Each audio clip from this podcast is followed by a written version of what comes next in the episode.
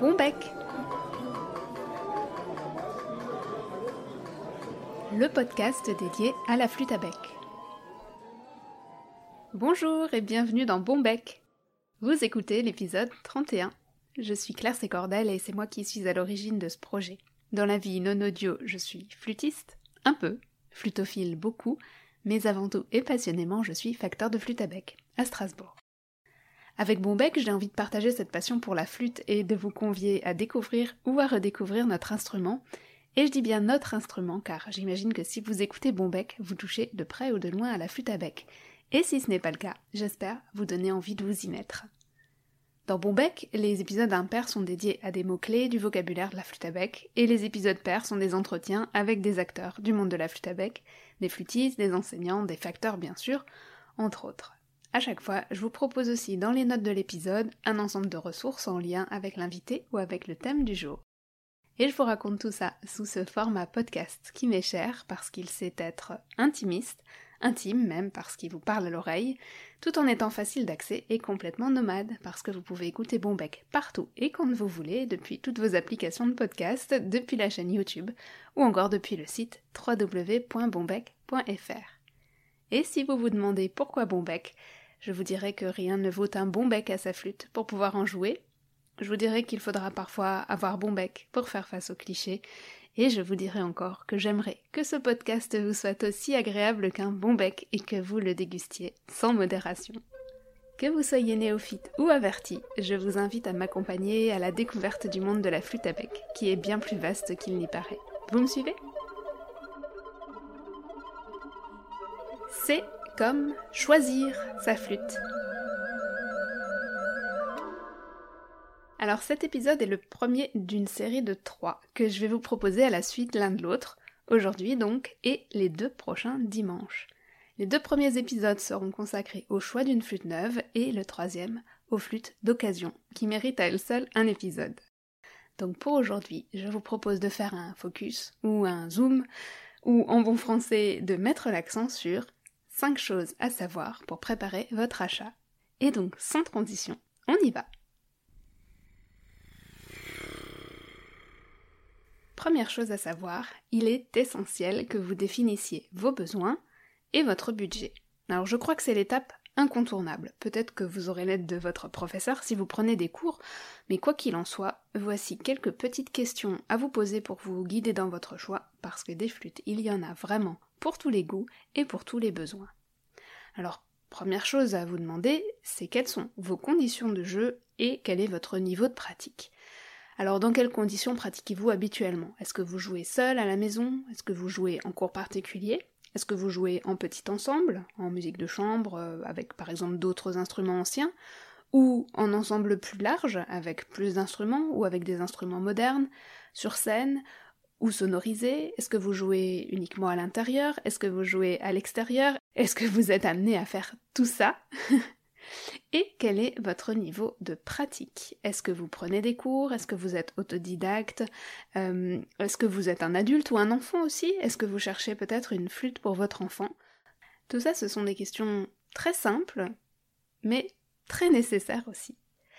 Deuxième chose, c'est la question du répertoire. Qu'est-ce que vous avez envie de jouer avec votre flûte? Est-ce que vous avez envie de jouer uniquement de la musique ancienne, la musique baroque, renaissance, médiévale? Ou est-ce que vous avez envie de jouer aussi de la musique contemporaine ou, peut-être de la musique classique euh, à la flûte à bec? Pourquoi pas? Est-ce que vous jouez plutôt du répertoire euh, folk? Est-ce que vous voulez jouer de la musique pop? Est-ce que vous voulez jouer du jazz? Ou est-ce que vous voulez encore une fois jouer tout ça avec la même flûte? Encore des questions à se poser. Et dernier point, mais qui n'est pas le moindre, c'est le point du budget. Quel budget voulez-vous ou pouvez-vous consacrer à votre achat? Alors je vous suggère de, définir une, fourchette de prix, je vais vous donner quelques repères juste, juste après. En tout cas, pour un budget plutôt serré, vous pourrez privilégier les flûtes en plastique ou les entrées de gamme en bois, ou les flûtes de moyenne gamme mais dans des bois qui sont plus locaux, donc pas les bois exotiques, qui sont du coup moins onéreux.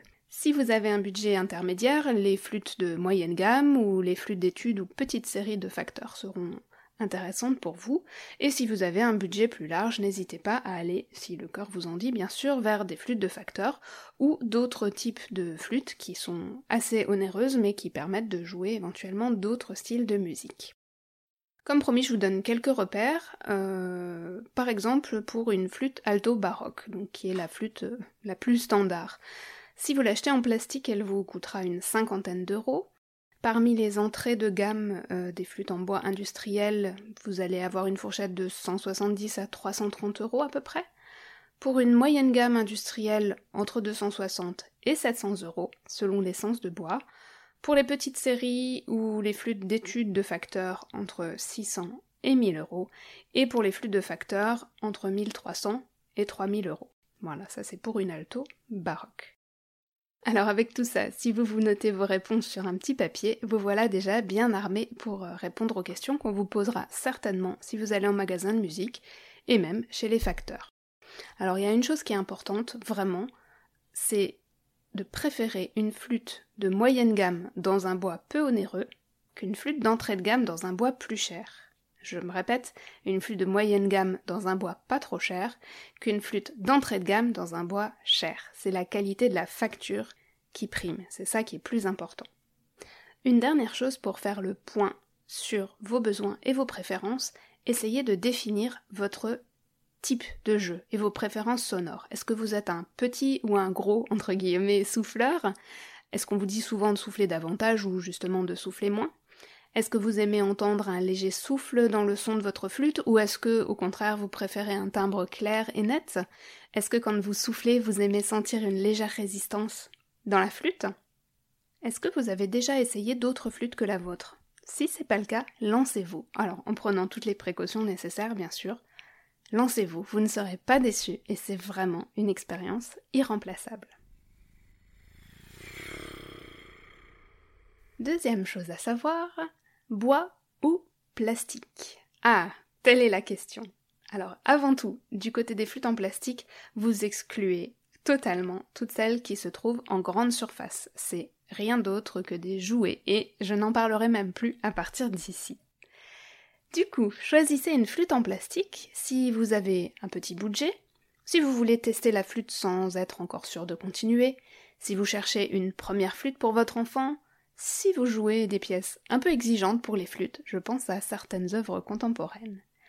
Mais prenez aussi une flûte en plastique si vous jouez souvent en extérieur, ou si vous jouez beaucoup et que vous avez besoin d'une flûte de secours, d'une flûte de travail, de dépannage, bref, pour soulager votre flûte principale, ou encore si vous jouez très souvent sous votre douche. Bon, gardez en tête qu'une flûte en plastique de qualité a de fortes chances de sonner mieux et d'être plus facile à jouer qu'une flûte en bois de mauvaise qualité. Ça c'est vraiment important aussi à retenir et, à comprendre. C'est pas forcément évident, mais c'est vraiment le cas. Alors après, c'est pas moi qui vous dirai le contraire, on peut difficilement comparer une flûte en bois et une flûte en plastique. Les flûtes en plastique, elles ont l'avantage d'être bon marché, d'être robustes, elles demandent peu d'entretien, elles sont faciles à nettoyer si c'est nécessaire. Les flûtes en bois, elles requièrent plus de soins, elles sont plus onéreuses, mais elles sont aussi bien plus intéressantes au niveau de la palette de sons, de la palette de timbres et de la palette de sensations de jeu qu'elles offrent. En fait, on peut voir comme une étape dans sa pratique le passage d'une flûte plastique à une flûte en bois, et avec cette flûte en bois, vous allez pouvoir aller plus loin, élargir vos horizons et progresser dans votre pratique. Troisième chose à savoir, doigté baroque ou doigté moderne? Alors qu'est-ce que c'est que ces histoires-là? Vous avez peut-être déjà été confronté à cette question au moment d'acheter une flûte, souvent votre première flûte, ou une première flûte pour un enfant ou si vous n'y avez pas été confronté, vous le serez probablement quand vous irez acheter votre flûte. Alors qu'est-ce que c'est que cette histoire de doigté baroque, de doigté moderne? On entend aussi doigté allemand. Alors ce doigté qu'on dit moderne ou qu'on dit aussi allemand, il a été mis en place dans les années 1920 par Peter Harlan, c'était un luthier allemand, et c'est lui qui a largement contribué à démocratiser la flûte à bec. En fait, il a voulu simplifier les doigtés pour en faire un instrument vraiment accessible et complètement populaire, et d'ailleurs il a gagné son pari. Donc avec ce doigté allemand, Le doigté de fourche disparaît à la main droite. Ce doigté de fourche, c'est qu'à la main droite, pour faire par exemple sur une flûte soprano le Fa, on va poser l'index, l'annulaire et l'auriculaire, mais le majeur reste levé. Donc ça fait euh, comme une fourchette, comme une fourche. voilà, donc avec ce doigté allemand, ce doigté de fourche il disparaît et on peut jouer Do, Ré, Mi, Fa, toujours sur une soprano, en levant simplement un doigt pour chaque note. Ah, magique, me direz-vous. Mais en fait, tout à fait, parce que les modifications dans la facture créent de gros problèmes de justesse dès qu'on s'éloigne de la tonalité fondamentale de la flûte, donc en l'occurrence pour une soprano, Do majeur. Ça la rend très vite impraticable dès qu'on avance un tout petit peu dans sa pratique. Donc, doigté allemand, moderne, plutôt non. Petite astuce, si vous avez une ancienne flûte et que vous voulez savoir si elle a un doigté baroque ou moderne, jetez un œil au trou numéro 5, celui du majeur droit, s'il est beaucoup plus petit que les autres, c'est un doigté allemand. Vous n'avez plus qu'à tenter une gamme pour confirmer. En revanche, j'attire votre attention aussi sur le point des trous simples et trous doubles. Souvent, mais pas toujours, les flûtes en doigté allemand ont des trous simples à l'annulaire et à l'auriculaire gauche, donc ils ne sont pas dédoublés comme on le voit le plus souvent sur les flûtes à bec, euh, pour faire plus facilement Do, Do dièse, Ré, Ré dièse, toujours sur une soprano. Mais une flûte qui a des trous simples n'est pas forcément en doigté allemand. Et vous verrez ça notamment sur les flûtes de facteurs qui sont plus proches des originaux, parce qu'historiquement les trous étaient plutôt simples, et les flûtistes les ouvraient ou couvraient plus ou moins pour obtenir les dièses ou adapter la justesse.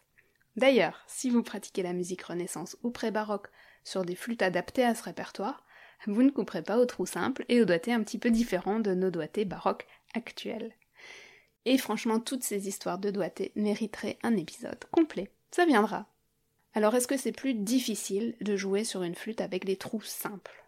Honnêtement, non, c'est vraiment une question d'habitude, et en fait, je trouve que c'est très libérateur. Pour ma part, j'en viens même à me demander s'il serait pas plus intéressant d'apprendre la flûte sur des instruments à trous simples, pour la sensibilité, pour l'écoute, pour l'adaptabilité que ça permet de développer. Mais ça, c'est un autre débat. Alors l'inconvénient des flûtes avec les trous simples, si je parle d'une alto cette fois, le fa dièse et le sol dièse grave et puis quelques notes dans l'aigu sont plus délicates sur les flûtes baroques. Sur les flûtes plus anciennes, les doigtés sont un petit peu différents. Donc, trou simple, c'est un grand oui, surtout pour vos flûtes ou futures flûtes de facteur. Et bien sûr, je ne dis pas que le reste, c'est mal. Si vous voulez jouer de la musique renaissance sans vous casser la tête avec des histoires de doigtés, vous prenez une flûte en doigté baroque, la musique n'en sera pas moins belle et vous aurez tout autant de plaisir à jouer. Quatrième chose à savoir, l'essence de bois n'est pas la seule responsable du timbre de la flûte. Ça, c'est une autre chose sur laquelle j'ai vraiment envie d'attirer votre attention. L'essence de bois. D'ailleurs, j'en avais parlé en long, en large en travers dans le tout premier épisode de Bombec qui s'appelait B comme bois. Alors, l'influence du bois sur le son, est-ce que c'est un mythe ou est-ce que c'est une réalité? Le timbre varie, effectivement, selon le bois, principalement selon sa densité et surtout selon la finesse de son grain. Donc plus le grain est serré, plus on pourra obtenir un état de surface lisse dans la perce et plus le son sera clair, net, comme par exemple sur une flûte en buis européen ou en ébène. Dans les bois tendres, comme l'érable, qui sont parfois plus fibreux ou plus poreux, l'état de surface de la perce sera moins lisse, donc le son sera probablement un peu plus feutré, un petit peu plus mat. Simplement, tout ceci peut être en partie modifié et surtout atténué par les traitements qu'on applique dans la perce. Donc voilà une des limites de cette affirmation. Alors à part le bois, ce sont les réglages de la flûte, son harmonisation, son voicing, qui vont lui donner ses principales caractéristiques sonores. Si vous pensez aux flûtes de manufacture que vous avez peut-être déjà essayé ou comparé, pour le coup, les réglages sont les mêmes pour un même modèle. Et effectivement, entre une flûte en érable et une flûte en grenadille, la différence de timbre liée au bois est importante. Mais c'est moins le cas, par exemple, pour des flûtes en buis castello, palissandre ou bois de rose, qui ont des propriétés assez similaires, vous allez sentir moins de différence dans le timbre. En revanche, pour les flûtes de facteur, vous trouverez moins de variétés de bois, mais vous trouverez dix mille fois plus de variétés de timbres. Et dernière chose concernant le son de votre flûte, vous-même vous y contribuerez largement. J'aime bien dire que dans le son final de votre flûte, quand vous l'aurez largement, quand vous l'aurez régulièrement joué, il y aura 60% de vous pour seulement 40% de la facture de base de la flûte. Et cinquième chose à savoir, chaque flûte, même industrielle, sauf flûte en plastique bien sûr, est unique. Je lis souvent à des questions du type je ne sais pas quel alto choisir, des réponses comme la flûte truc-muche, alors je ne dis pas de marque dans cet épisode parce qu'on en parlera la prochaine fois, la truc-muche en poirier a un son magnifique, ou alors je te conseille la machin chose en palissandre car elle a des aigus très faciles. Stop. Vraiment, stop. Déjà, des trucs-muches en poirier, il en existe au moins 5 modèles différents dans différentes esthétiques, dans différentes gammes de prix. Ensuite, si vous prenez deux flûtes de la même marque, du même modèle, dans le même bois, eh bien elles n'auront jamais le même son. Parce que le bois c'est un matériau vivant, et même contraint par la facture, il arrive à exprimer son caractère. Donc si vous en avez la possibilité, même si votre choix s'est arrêté sur un modèle et un bois, testez vraiment plusieurs flûtes identiques et vous sentirez qu'elles ne le sont pas complètement. Et vous le sentirez même si vous avez peu de pratique. Du côté des flûtes de facteurs, il y a encore plus de différences entre les flûtes, car chacune est vraiment unique. Alors bien sûr, on peut souvent reconnaître la patte du facteur, et les flûtes d'un même artisan ont forcément quelque chose en commun, mais la magie du métier, c'est qu'on peut régler nos flûtes comme on le souhaite, on peut leur donner à chacune leur personnalité, pour qu'elles puissent convenir à différents musiciens, pour qu'elles puissent convenir à chacune de vos personnalités. Et il y a un sixième point, un petit bonus, j'ai envie de vous dire, croyez au coup de cœur. Ce n'est pas parce que telle flûte convient à la personne qui vous la conseille qu'elle va vous convenir à vous. La bonne flûte pour vous, c'est celle qui vous convient, qui convient à votre morphologie, à votre souffle, à votre jeu, à vos yeux, à vos oreilles. J'aime bien comparer ça au choix d'un vêtement. Vous savez par exemple cette jolie chemise qui vous fait envie, après que vous l'avez vue portée par votre ami ou en photo sur un mannequin. Vous la commandez, vous allez en magasin, vous passez la chemise et la surprise, ou pas surprise, elle ne vous va pas du tout. Bah tout simplement parce que vos épaules sont plus larges ou vos bras sont plus longs que ceux de votre ami ou du mannequin de la photo. Tout simplement parce que vous n'êtes ni votre ami ni le mannequin, mais vous-même avec votre morphologie, vos traits caractéristiques, qui, soit dit en passant, ne sont pas moins bien que les autres. Ça, je tiens aussi à le préciser. C'est exactement la même chose avec une flûte. La flûte qui sera la bonne pour vous sera celle avec laquelle vous vous sentirez bien, et ce, quel que soit votre niveau de pratique. Et pour la trouver, ben c'est comme pour trouver la chemise qui va vous mettre en valeur et dans laquelle vous vous sentirez bien. Il faut essayer et il faut comparer. Et plus vous essayez, plus vous comparez, plus vous pourrez affiner vos envies et vos goûts et plus vous serez à même de choisir. Pour terminer, j'aimerais aussi revenir sur un point qui me tient vraiment à cœur. J'aimerais qu'on arrête de dire, quand on essaye une flûte et qu'on ne l'aime pas, qu'elle est mauvaise. Je crois sincèrement pouvoir vous dire qu'il n'y a plus aujourd'hui sur le marché des flûtes neuves de mauvaises flûtes. Une mauvaise flûte, ça serait une flûte qui serait très fausse, ou qui ne marcherait que dans les graves et pas dans les aigus, qui serait impraticable, ou dont le timbre serait vraiment épouvantable, insupportable ou inaudible. Et ça, ça n'existe quasiment alors il y aura des flûtes qui vous plairont, il y en aura qui ne vous plairont pas, il y aura des flûtes sur lesquelles vous serez à l'aise et d'autres non. Tout simplement. Donc vous choisissez la vôtre, et puis toutes les autres seront pour des flûtistes à qui elles conviendront. Je récapitule les points importants pour conclure. Définissez clairement vos besoins et vos préférences parce que ce sont eux qui vous guideront dans votre choix. Préférez toujours une flûte de gamme supérieure dans un bois peu onéreux qu'une entrée de gamme dans un bois plus cher. C'est la qualité de la facture qui prime. Chaque flûte est unique, comme vous d'ailleurs, et la bonne flûte pour vous, c'est celle qui vous convient.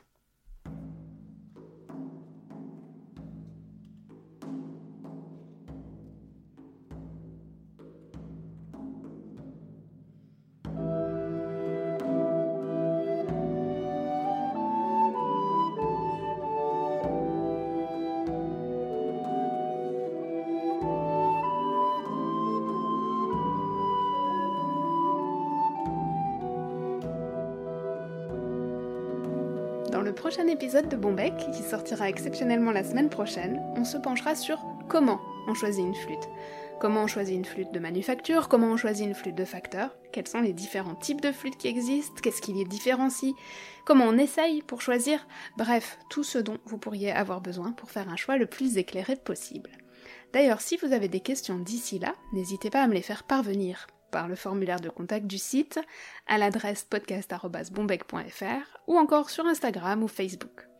Vous pouvez écouter Bombec sur vos applications de podcast, sur le site www.bombec.fr et aussi sur YouTube.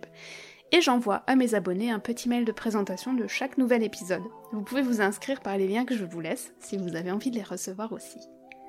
Et comme cette série d'épisodes tombe à pic pour la rentrée, on pourrait presque croire que c'est fait exprès, N'hésitez pas à les partager avec vos collègues flûtistes, avec vos élèves, avec vos professeurs peut-être, bref, avec toutes les personnes qui envisagent d'acquérir une nouvelle flûte bientôt. Ça fait potentiellement un paquet de gens. Je vous remercie pour votre écoute, je vous dis bon bec et à dimanche prochain